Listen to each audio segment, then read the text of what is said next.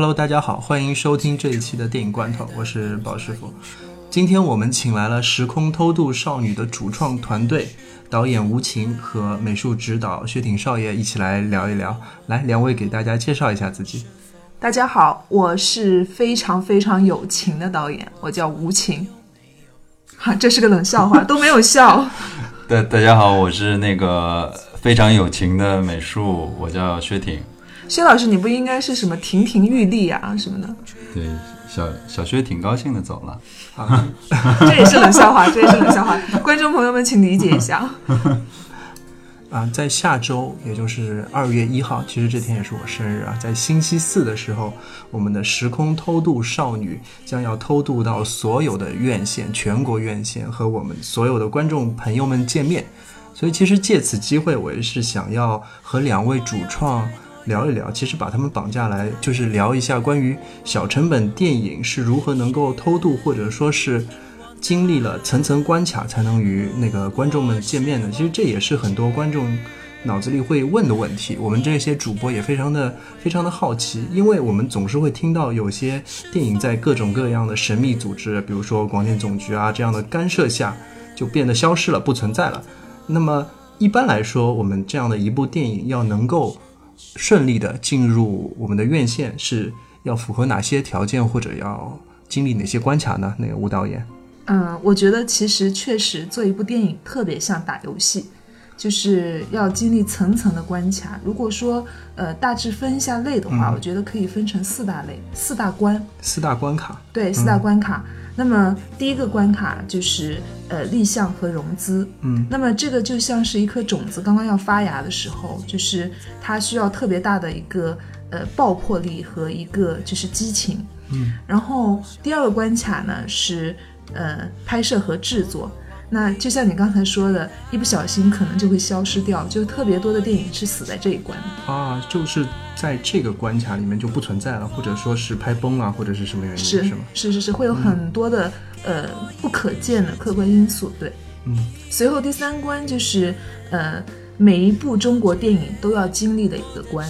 就是我们的电影审查。电影审查。对，也有电影它是会死在这一关上的。对，然后还有我们的呃下面一关第四关，那就是我认为是最难最难攻下的一关，其实是我们观众这一关，也就是我们所谓的宣传和发行，呃，我们的市场，我们电影的市场这一关。反应是吗？对，是的。好，那在最开始的第一关的时候，其实我们在这个时候是要做哪些准备，或者在种子还没发芽之前，我们的团队会对它有一些怎么样的构想吗？呃，那当时我们的起源其实是想做一部青春片。那从我的角度来说呢，我想有一部非常不一样一些的青春片，所以想融入奇幻呀，然后比如说带一点点这种呃穿越啊，或者有一点时空概念的这样的一部片子。嗯，所以我就呃有了这样的一个想法，一个题材设定以后，我就会去找。嗯，行业内的朋友，然后以及我们我的创作团队里的成员去聊这样的一个题材。那其实我当时很早的时候就拿给薛老师看了，对吧？薛老师，那个一年多前啊，然后那个那个吴老板给我打电话说约在那个豫园路的沙县，然后他这个一般有有有有比较重大的事件啊，都要预约我吃个沙县小吃，然后就把这个本子拿给我看了，然后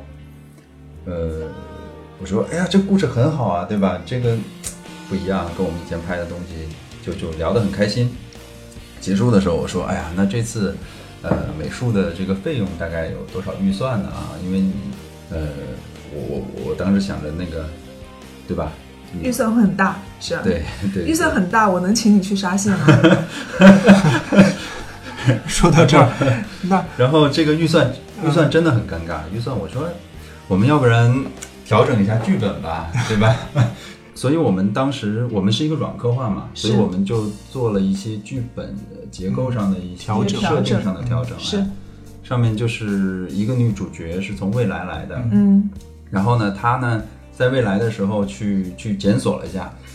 嗯，我要去的那个时代呢，什么东西最多？这样我就可以把我的时空护照去隐藏起来。嗯，呃，他一哎一搜你说发现，到了一个关键词叫时空护照，哎，哎对对哎对，这是我们非常关键的一哎个核心字眼，嗯就是我们这个时空护照，我来说一下啊，它有一个非常非常牛逼的，就非常有意思的设定，在未来是人手一个的，就是你所有的信息，包括你的手机、你的银行卡、你的身份证、你的电脑，你所有的一生的简历，全部在这样一个 ID 里面，这个叫你的时空护照。好，那，对时空管理系统呢，它会把每个人的时空护照就做一个设定，就是把你一生的资源都都整合在这个里面。你有了这个 ID，相当于你在未来有了一切。啊，就就等于像一张身份证一样，这我就开始明白了。嗯那薛老师前面说，我们的女主角想要把她的时空护照藏到什么地方？对对对，呃，薛老师可以说一下，到底藏在了什么里面？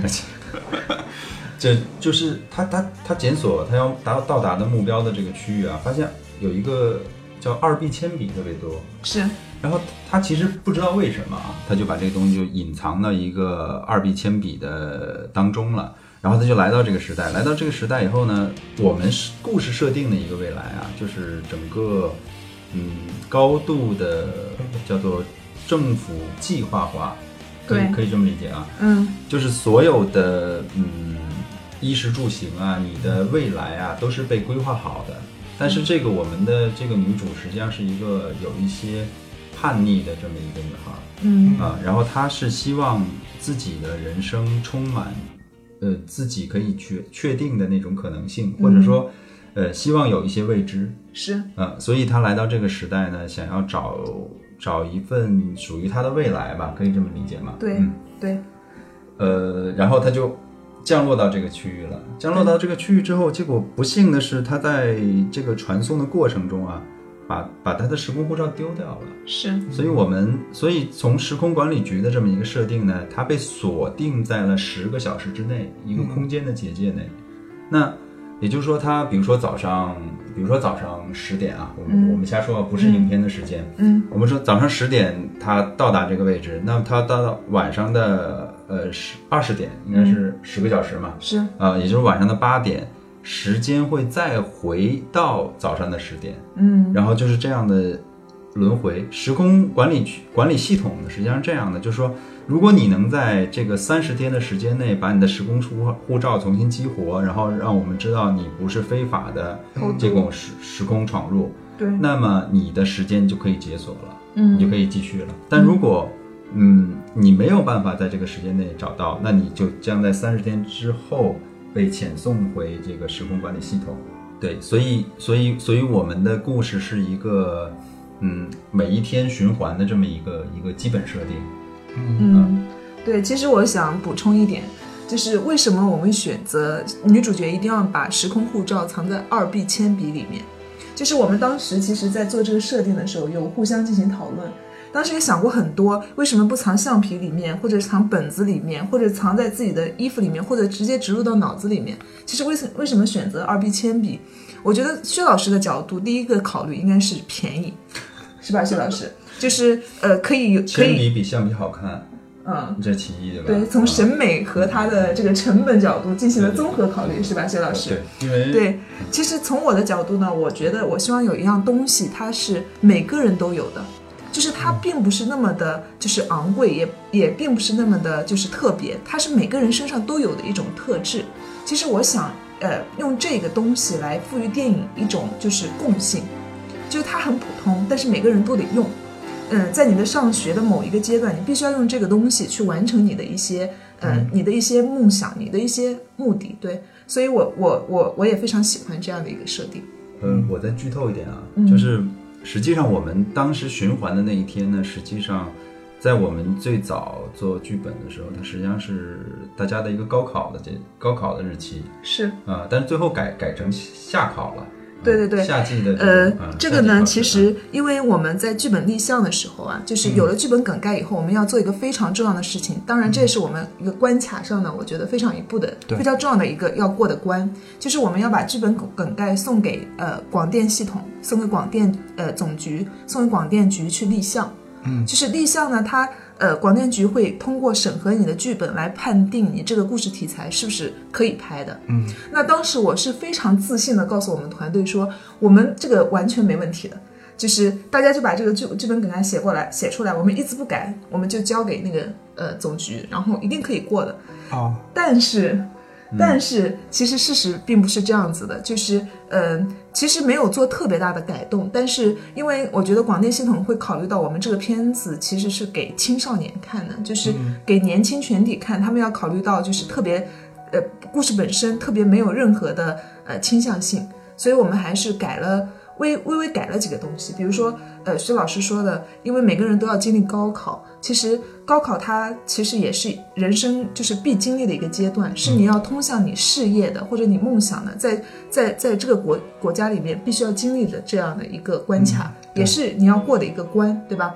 嗯，所以我们觉得，呃，那个那那样的一个方向就倾向性太明显了，嗯，所以我们把它改成了夏考。而且我们改了我们的年代设定，就是我们这个故事是在呃二零叉六年发生的。哦，这个也是广电总局给你们的意见，就是在第一遍就是稿子给他们之后，就遇到了一定的修改。首先是关于这个高考变成了夏季夏季考试，对，叫夏考，夏就是不能用高考这个啊，就不能用高考，这就是第二关所涉及的内容。那还有一个就是我们修改了那个年代，年代，对，嗯。当时广电总局给我们的意思，给我们的反馈是说，让我们把年代改的遥远一点，遥远一些，对，遥远一些，就是不想给就是太多的不良的示范或不良的那个什么引导嘛。嗯，那我们呃设想了一下以后，因为我们本来就是一个虚拟的一个故事，就是它是一个奇幻的故事，那我们其实年代可以，我们指定了一个呃可能和我们是另外一个空间并行的一个年代，所以我们给它给了它一个年代叫二零叉六年。嗯，对。哎，前面还听说，就是广电总局是会对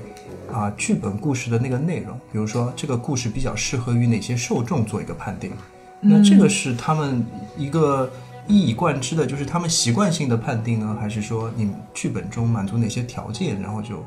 会得出这样的结论？因为我们国家的审查制度其实是不分级的，嗯，就所以广电它的角度，我觉得它不只是考虑一个群体，它得考虑呃。只要是有进电影院的这个年龄的各种年龄段，从从就是能看电影的这种三五岁的开始，一直到比如说呃七八十岁的这样的老太太，呃老老爷爷们，他们都要去兼顾。这也就决定了，其实有一些角度可能我们没考虑到，但是因为广电它的站的角度要考虑考虑的比较多一些，就是要覆盖面要广一些，对，所以我们有一些呃没有想到的角度，比如说呃关于这个。呃，高考的这个角度，关于年代的这个问题，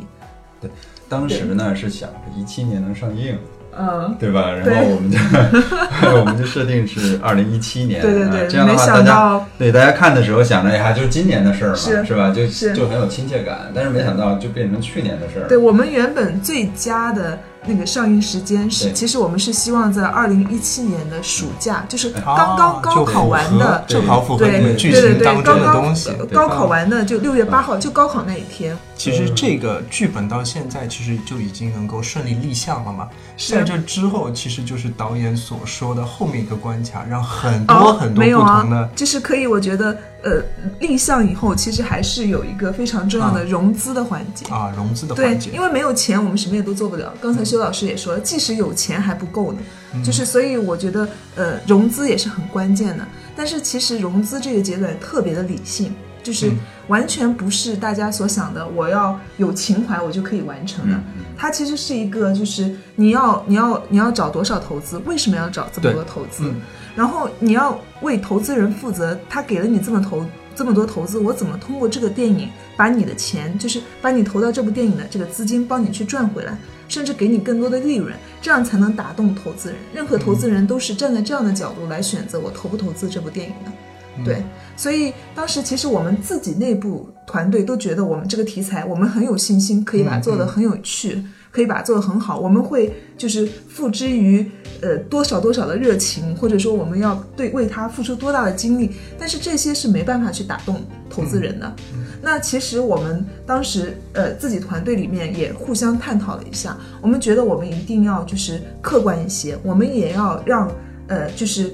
把我们自己的热情拿掉，去让市场去做一下它的客观的分析。嗯，所以我们就把我们的这个呃剧本，就是梗概还是梗概阶段，嗯、拿给了我们的呃一个比较熟悉或者说以前有过合作的发行公司。嗯，就是因为他们是离市场最近的一帮人。是对，然后拿给他们，让他们去，就我们不受他们，我不不影响他们。就尽管我们会描绘给呃很生动的，或者说从我们的角度很有热情的把故事描绘给他们，然后来听听他们的一个呃一个反馈意见。对对对，也正是因为他们的反馈意见，我觉得就是很客观的、数据化的，从这样的一个理性的角度去打动了投资人。嗯，对，最终才能达到，比如说我融到了我想要完成这一部电影的资金对。啊，所以就是按照这个过程之后，那在资金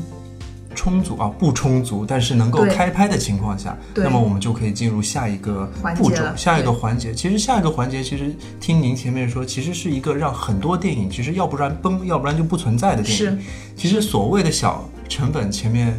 薛挺少爷也跟我说，所谓的小成本到底是有多小呢？这个小，我觉得可能是你无法想象的一个小，但是又是不能说出口的小，对。啊，好的，薛老师怎么想？呃，我我我们现在的这个故事啊，实际上是调整之后的。嗯，一开始呢叫什么？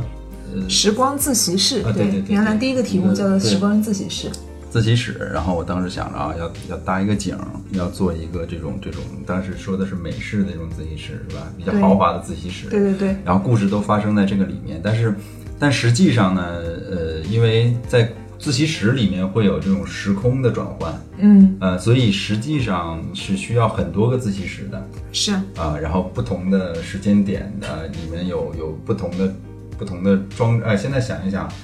有一些是过去的很迷幻的，还有一些是呃里面还开满鲜花的，是吧？是长草啊，啊，对对对对对，对各种各样的教室嗯。其实这样算下来的话，它的呃成本以及它的预算，就是其实是一个非常非常要一个非常精准的一个大的一个制作。对对对，要在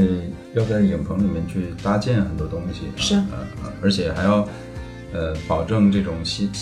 这个鲜花的新鲜度啊，这种对是吧？啊，这个完全是专业的美术的角度。嗯，对，嗯，对，嗯，我们这个题材就是好是很好，但是在现有的预算预算下面，我们没办法搭出这么多的场景来，我们没办法去制造场景，那怎么办？那只能用现成的。我们其实后来呃商量之后呢，我觉得这个导演的资源还是相当不错的，因为他的母校啊是一个呃。呃，一个在海岛上的一个对对大学，对对对，一个海海海湾上的大学，这个大学三面环水，对三面环海，啊，三面三面，环海。然后，呃，我们去看完景之后呢，发现这个学校靠海的地方还有一个灯塔，嗯，然后整个学校的建筑啊，这个这个这个风格，还有整个学校的面积都非常大。然后这个整个的区域，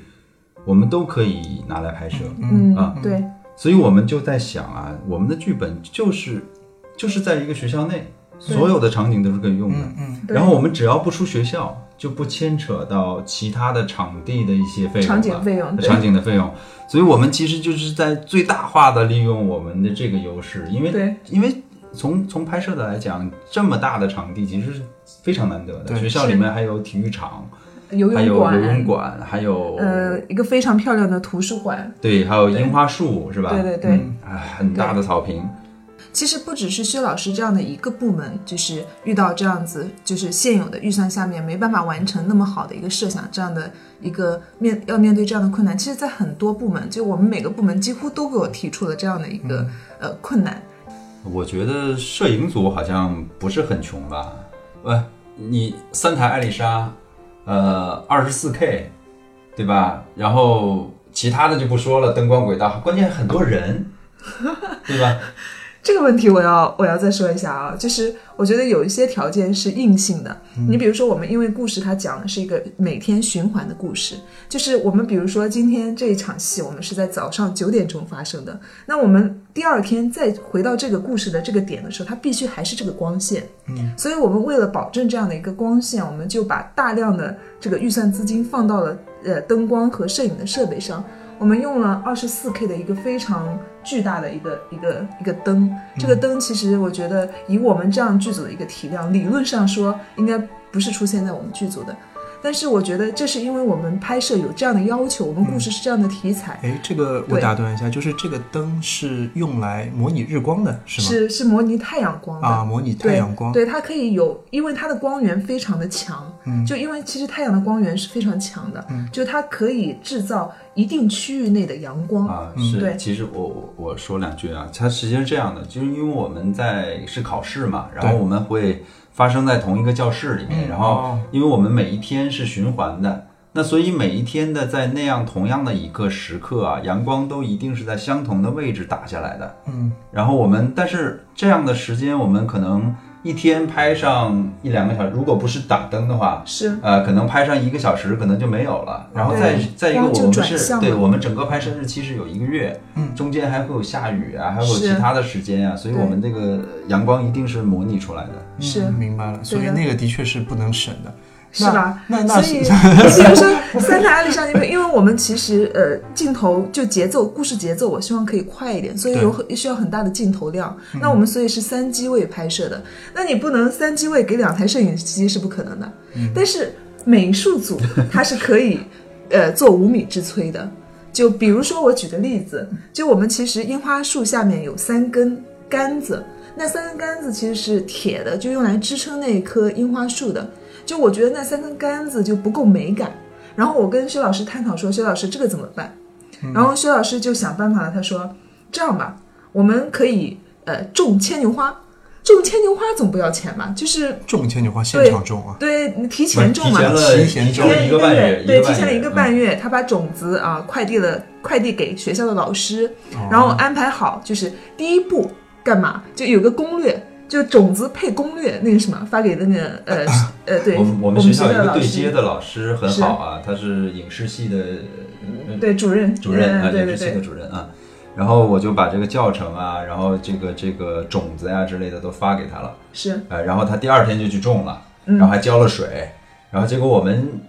呃一个多星期以后啊，是吧？嗯。其实是差不多一个半个多月，半个多月以半个月以后，后去看景，然后发现没有一个没有一个发芽，他种了大概几十颗种子，没有一颗是发芽的。那好吧，就是这个种树的这个呃种就失败失败，对，因为很多大导演都是就是你知道吗？拍这部电影之前半年一年就开始种在那个麦田，种麦田，哦种麦对，田星际对对迷航，对吧？种麦呃田，种麦田，然后种玉米，种玉米，种玉米嗯地。对，我在想，我虽然导演小，你也满足我一个可以种植物来拍片这样的美好的愿望结果一颗都没有发芽。好吧，那怎么办？那三根杆子还是要倒呢，嗯，然后就千方百计的想办法。最后，薛老师还是没有任何预算的情况下面，想出了一个非常好啊，这个我。我我我来讲啊，他他那个樱花树是学校中间一个非常古老的樱花树，据说有有一百多岁了，是吧？对差不多一百、多岁了。对啊，那个而且是从另外一个校区它移植过来的对对，移植过来的，是身上很很多很多拐弯的那个枝条。嗯然后呢，他就用焊了一个三个铁架子把它给嗯支撑住，因为支撑住呃会歪嘛。对然后导演第一件事是能把铁架子锯了嘛？对，对啊，那是最直接的方式啊。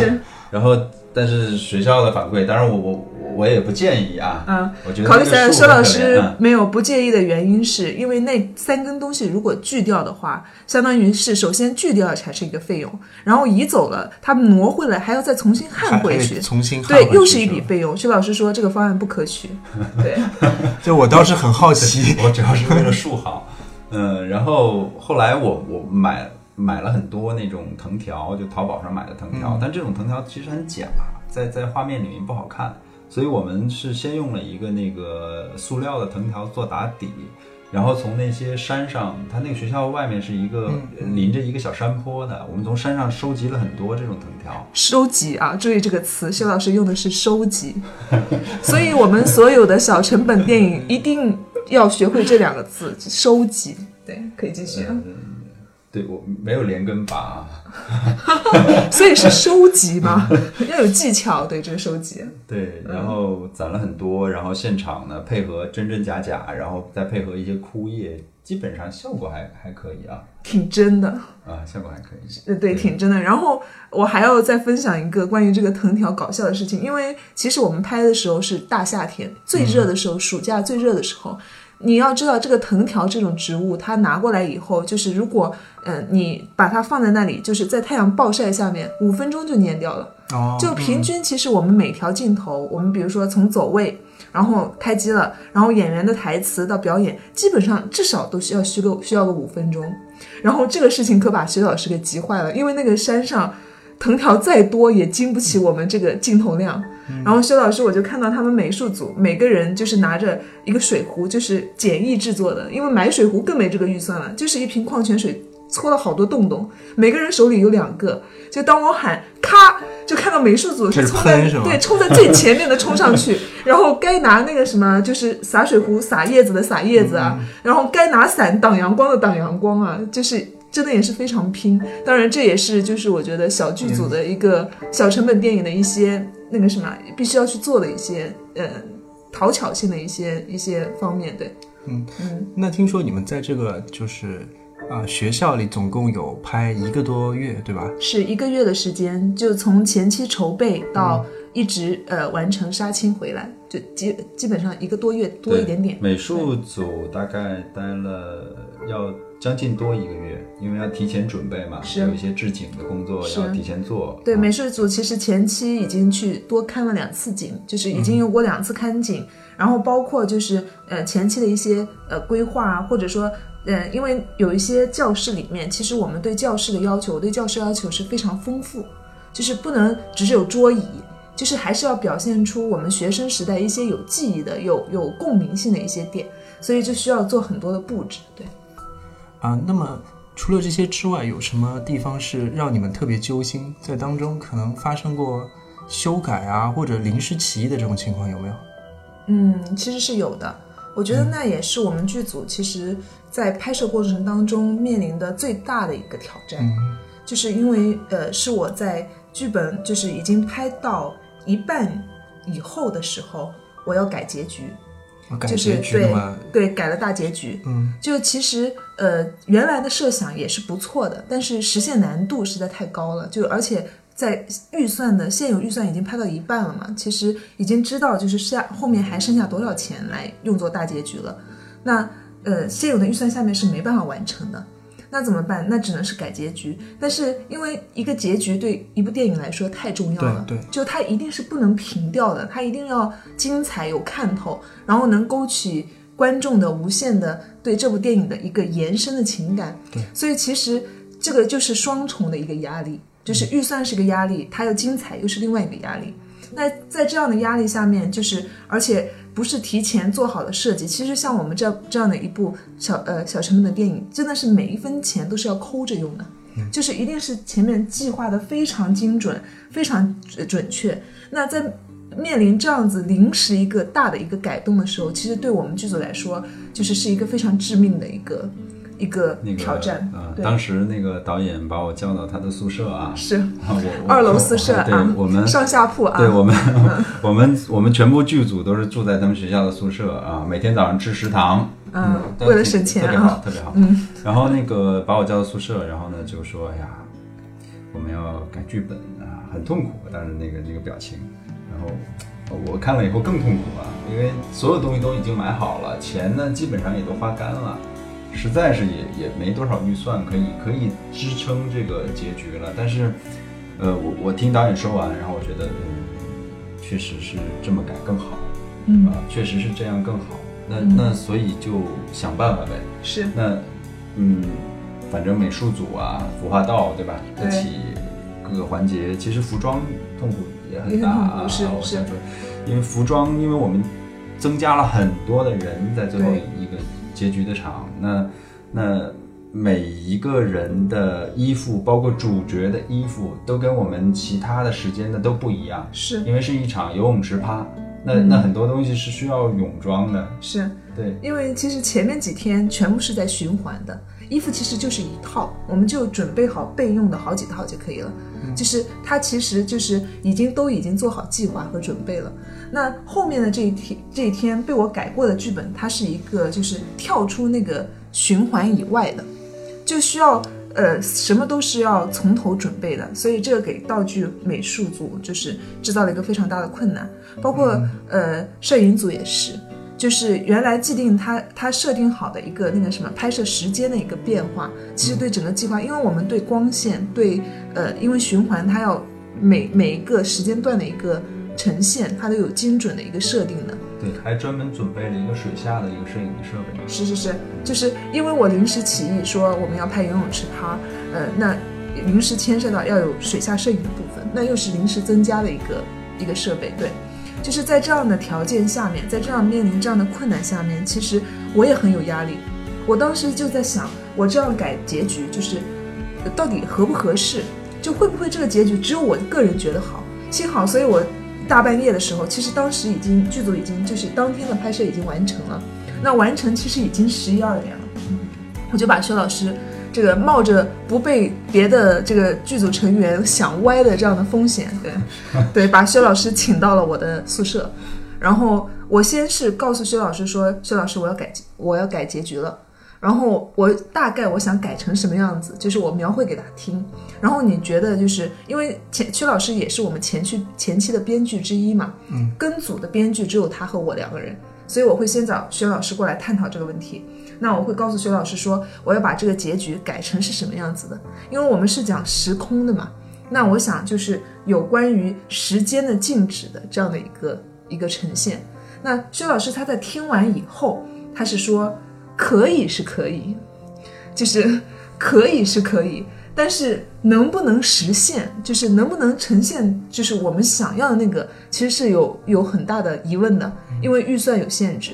就是，而且我想把它改到游泳池。游泳池里面，就是像薛老师说的，所有的都要重新买，就是包括泳装，然后包括所有的这种玩水的道具，然后跟水有有关的这个 party，就要准备很多很多的这样的相关的这个这个物料，就这样的这样的道具，到底能不能实现，就都是困难。他他薛老师告诉我是说，我们还是得理性化一点，就是。去去做准备，就是给个呃一两天的时间，先去试试看能不能能不能行。就是我们确定能行了，然后我们再呃告诉所有的那个呃呃团队成员我们要改了。那薛老师他也反复的去论证嘛，而且我们是分头行动，他会从美术的角度去考虑，呃包括道具组、服装组，他会去做这个工作。那我呢，我会就是找摄影师、找剪辑师来探讨这个问题。包括如果说时间静止，因为在游泳池里那个水要静止，是要做一些特效的。哦，对，包括有一些，比如说我们如果时间静止了，眼镜飞在空中，那个也是要有鱼线，要那个擦鱼线之之类的。如果我要加一个这种三 D 的这种呃旋转的感觉，也是要做特效的。嗯，那这样的东西，其实在后期的制作上面也会也会增加费用。那所以呢，我会在这个两天时间里面，我也去探听，包括跟呃摄影师讲，如果我要拍，我要实现这样的一个效果，能不能实现？然后完了以后，包括跟后期那边去商量，就是我们可以在现有的条件下，怎么用比较巧妙的方式，不不不增加很大那个预算的条件下面，把这个事情给完完成了。嗯，最过最后最后结果如何？对，最后结果我觉得现在。还算满意吧，我觉得还是还还还是不错的。对，就所有的人看完以后，因为以前我们的剧本是没有泪点的，就现在看完了以后，很多人跟我说，看到那里的时候他们会想哭，就有的想哭，有些泪点比较低的女生会跟我说，她说已经哭了，就到那个点都已经流眼泪了。那我觉得其实还算是冒着一几个风险做了一件感动到大家了，对对，做了一件比较值得的事情。可能戏里戏外两件事情都能够感动。你想感动那些人是是，我觉得我特别感动的是，呃，整个团队的这样子的一个应变能力啊，就是扛着特别大的压力，然后在没有预算的条件下这样的一个应变能力。我觉得这个也真的是所有小成本电影特别要具备的，特别要那个什么去去去做到的一个点。对哦，就是在制片环节中，其实这个也变得就非常的重要。除了之前的那些构思。现场的控制或者应变能力都需要达到非常高的那种水准，可能才能完整的把这个片成片制作出来，开始进入剪辑的阶段，对吧？对，应变力很重要，但实际上更重要的人还是真的是把计划能做好。是，这个 薛老师的意思是，下次就请不要改结局了。薛老师，我知道了，谢谢。这个对，其实对小成本电影来说，这也我觉得是我们真的掏心掏肺要说的一个话，就是真的前期计划真的非常重要。就如果但凡说呃不用改，那那那这当然是最好的，就是一定是前期很有计划，才能把经费、把预算，就是每一分都用到用到点子上去，不浪费任何一一点点资源。对，对因为对小成本电影来说，任何一点点资源都太珍贵了，对，都太珍贵了。就说到这里，可能你们说的是我们要做到怎么样的，但是在最终当中制片结束之后，我们拿就是剪出了一个粗剪版之后，还是要给别人审的呀，对吧？可能这时候也会面临一些就修改的问题。这个你们后来又发生了些什么故事吗？就是是什么时候去送过这个粗对，我觉？得这个是我们所有的中国电影都要面临的一个、嗯一个关，就到了是一个非必须要常重要的通过去环节是吧的关。对对对，嗯这关如果过不去，你没有任何的，就是我觉得呃途径可以走，就是一定要通过的。那这个关就是审查，就是电影审查。对，嗯我觉得呃这个这个关是对我们小成本电影来说特别要谨慎的一个关。嗯，就是因为你电影已经拍完了，对就而且已经粗剪剪好了，相当于其实你骨架全部都已经对出来了。对对对，嗯如果说要牵涉到，比如说大幅度的修改，或者说要大幅度的推翻的话，其实小成本是没有可能去做这个事情，更不可能补拍。嗯，我打岔一下它所谓的审查是审查哪一些方面呢？嗯嗯、呃广电它有一套就是它的审查标准，嗯它的标准会从很多角度去呃分化的，比如说呃情色暴力啊，哦，呃，对，然后呃，这个人群，比如说，如果说比较偏青少年题材，像我们电影，那里面比如说包括语言台词里的脏话，啊然后对、对年轻学生的有一些呃思想观念的，会不会有不良不良的影对影响等等，这些都是他们考虑的一些因素，对。然后包括就是呃整体的要积极的有正能量，就是呃不想给这个社会增加就是负面的这种、啊这种对对这在技术上呢，就画面上，嗯，技术上，对我们其实审查是分为两道标准的，就是首先我们要先过的是内容审查，嗯。那么内容审查其实就是审这个片子的，呃，嗯你你对前面说的那些对前面说的那些，嗯。那么呃，我们片子在过内容审查的时候，其实也过了两轮，啊，就是对有修改，有修改，对，这也是我们就是当时很纠结、很痛苦的一些、嗯一些一些点，因为我们片子已经拍好了，对，而且其实，呃，我自我认为，其实，呃，就是片子本身也是真的非常积极、正能量，而且也算是非常清澈的一部片子，没有任何的呃床戏啊，或者说呃情色、暴力没有。我们最大尺度就是男主角亲了女主角的右侧脸颊，对吧？对，唯一的唯一的感情戏就是这样子。但是其实有些角度可能是我们不会设想到的，就嗯，比如说里面一些呃，这个哦，施老师直接就说出来了，就是一些人生的启蒙老师，搜索的那些关键词是吗？对对对，人生的启蒙老师这样的话题，我们认为其实我们并没有出现这样的画面，只是说呃有过这样的经历，但是其实这样也会有有那个什么，有一定的呃限制。嗯那其实对我们来说，片子已经拍好了，而且也剪好了。那我们能做的，唯一能在修改层面去修改的，我们就得绞尽脑汁，怎么不产生大的费用去那个什么去做修改。嗯，那最后我们通过的方式就是呃配音好和和那个什么旁白，对这样的方式把呃词改掉。你想知道我们那个波多野结衣改成什么了？我想就是到时候大家如果进影院的时候，可以去听一下，到底变成了什我们可以么样子，是卖个吧？关子可以，我们到底改成了什么？大家可以呃看完了以后，对欢迎到各种微博、微信那个什么上面留言啊，谢谢大家。啊，呃那然后在内容审查和技术审查都已经通过的情况下，那是不是说明我们这部影片已经算是慢慢偷渡到影院，或者说是已经拿到传票了呢？嗯，可以这么说，就是相当于是我们已经拿到时空护照了。啊，就是是一个有身份的人啊。是，然后就可以中国对，在中国来说拿到了龙标，就算就算是就是已经有可以上院线的资质了，嗯就是你可以做国内和国外的发行了。啊，就可以做到发行。对那众所周知，像一般的小成本的或者独立影片，它的排片量其实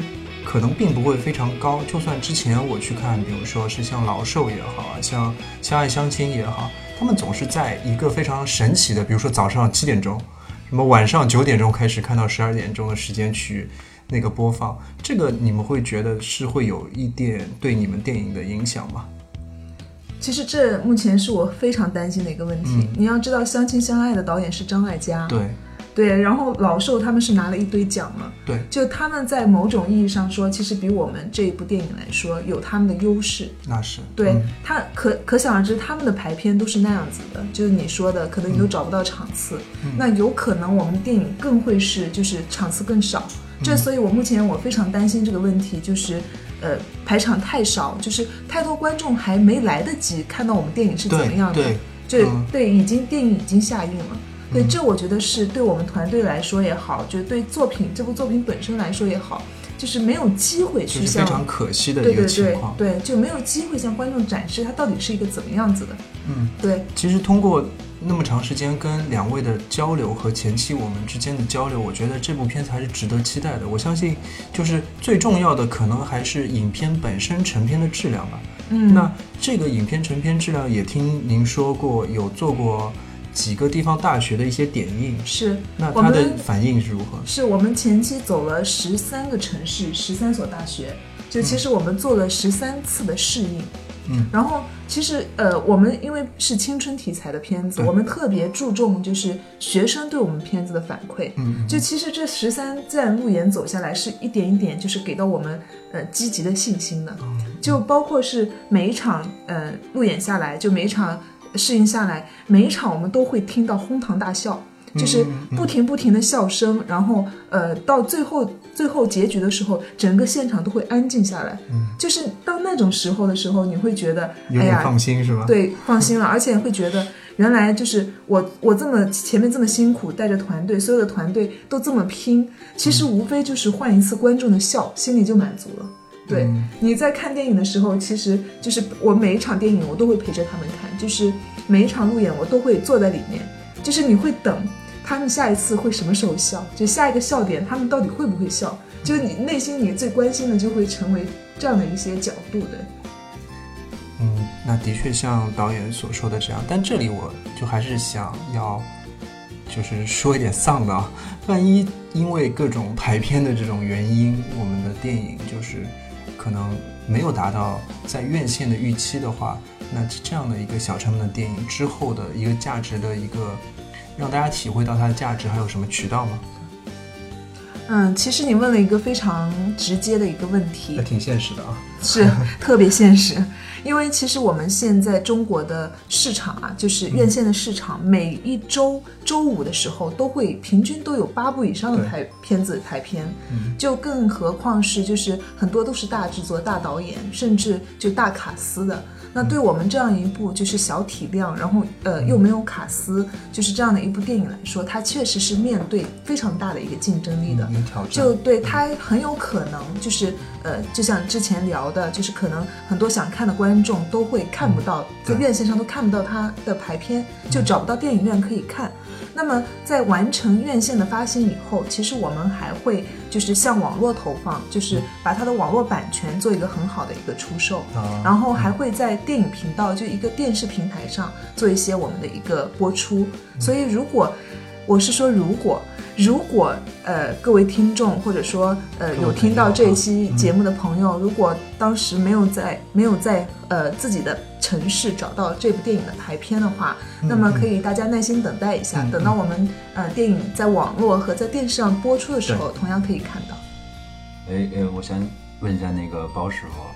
傅，嗯，我们我们能听到我们节目的听众大概集中在哪些城市？我知道修老师他是想有的放矢，就是能听到我们节目的这些呃朋友的城市啊，一定要想方设法让发行公司对对对，对把发行把片子排上。对对，哦，是这样的，就是我其实看过我们的后台，嗯我们有百分之三十五左右的都是女生，其实可能女生也是你们的受众之一嘛。对，女生特别适合我们然后。百分之七十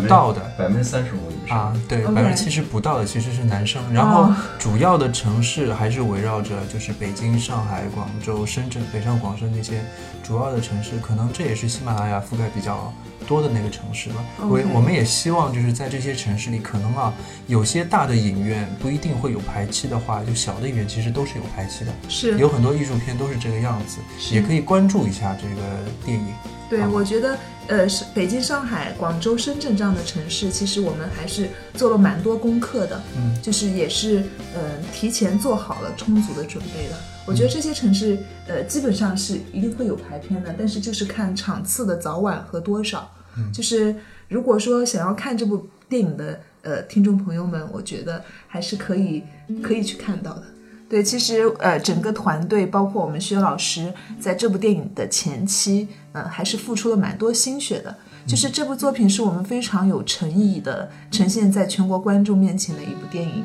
嗯，那是的确特别不容易，所以在这里我们也做了这样一期那么长的内容。虽然表面上我们是在 开了个玩笑，说一部小成本电影如何偷渡到了大的影院，反过来其实我们是在说，现在有这么多独立精神或者是独立内容的创造者，嗯他们已经有机会可以到我们的影院和大家见面。就是我们也是同时也是希望更多的人能够去关注他们嘛，嗯，重要的事情我还是想要再说三遍的。我们的电影会在二零一八年的二月一号，注意哦，是二月一号，二月一号我们会在全国上映。对，然后在电影上映之前呢，我们还会有很多的宣传动作。嗯，那么在二十五号左右，我们会有一首推广曲，叫做《七幺 Y 二》啊，英文名字可以请薛老师来说一下。哦，Seven One Y Two。对，薛老师再来三遍，重要的事情要说三遍。来，因为它连起来非常好玩，就是用薛老师带着西安口音的英语秦腔范儿，对，秦腔英语。Seven Seven One Y Two Seven One Y Two 三，哎呀，对对对，洗脑了洗脑了对，其实我们那首歌，对我们那首歌的那个中间的鼓点是吧？是是是，Seven One Y Two，它其实是一首嘻哈，就是特别符合对年轻人和呃，其实安琪的那个，就我们女主角的那个那个心境那。我们可以放一段吗？对，在节目最后我们就放一段了。好，好那这期内容就到这里，还是非常感谢两位主对，很创高兴。在这里为我们逼逼叨了那么久，然后掏心掏肺的把一部小成本当中电影如何偷渡的故事给大家展现了一下。嗯再是再次感谢他们，谢谢你们。谢谢大家，很高兴能来电影关头得到逼那么久。呃，很很很感谢大家。如果有如果有有朋友能听到这里，那就更加感谢。听我们叨逼那么久，确实不容易。对对对，对，以后有可能有机会的话，我们也会继续请两位主创，有可能帮我们一起聊聊其他的电影，或者说等到大家有好消息之后，大家跟大家一起做个短节目分享一下。好，这期内容就到这里，再见。二月一号啊，拜拜。很期待，再见。二月一号不见不散。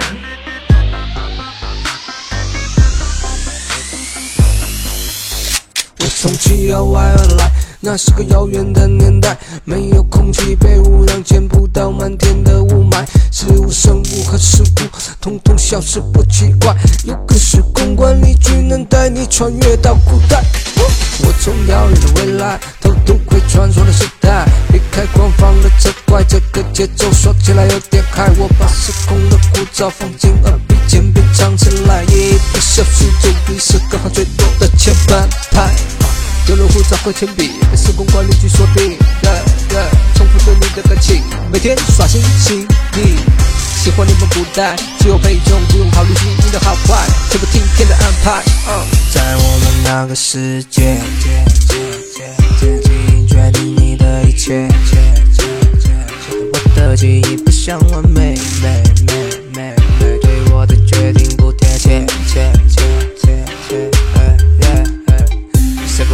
two，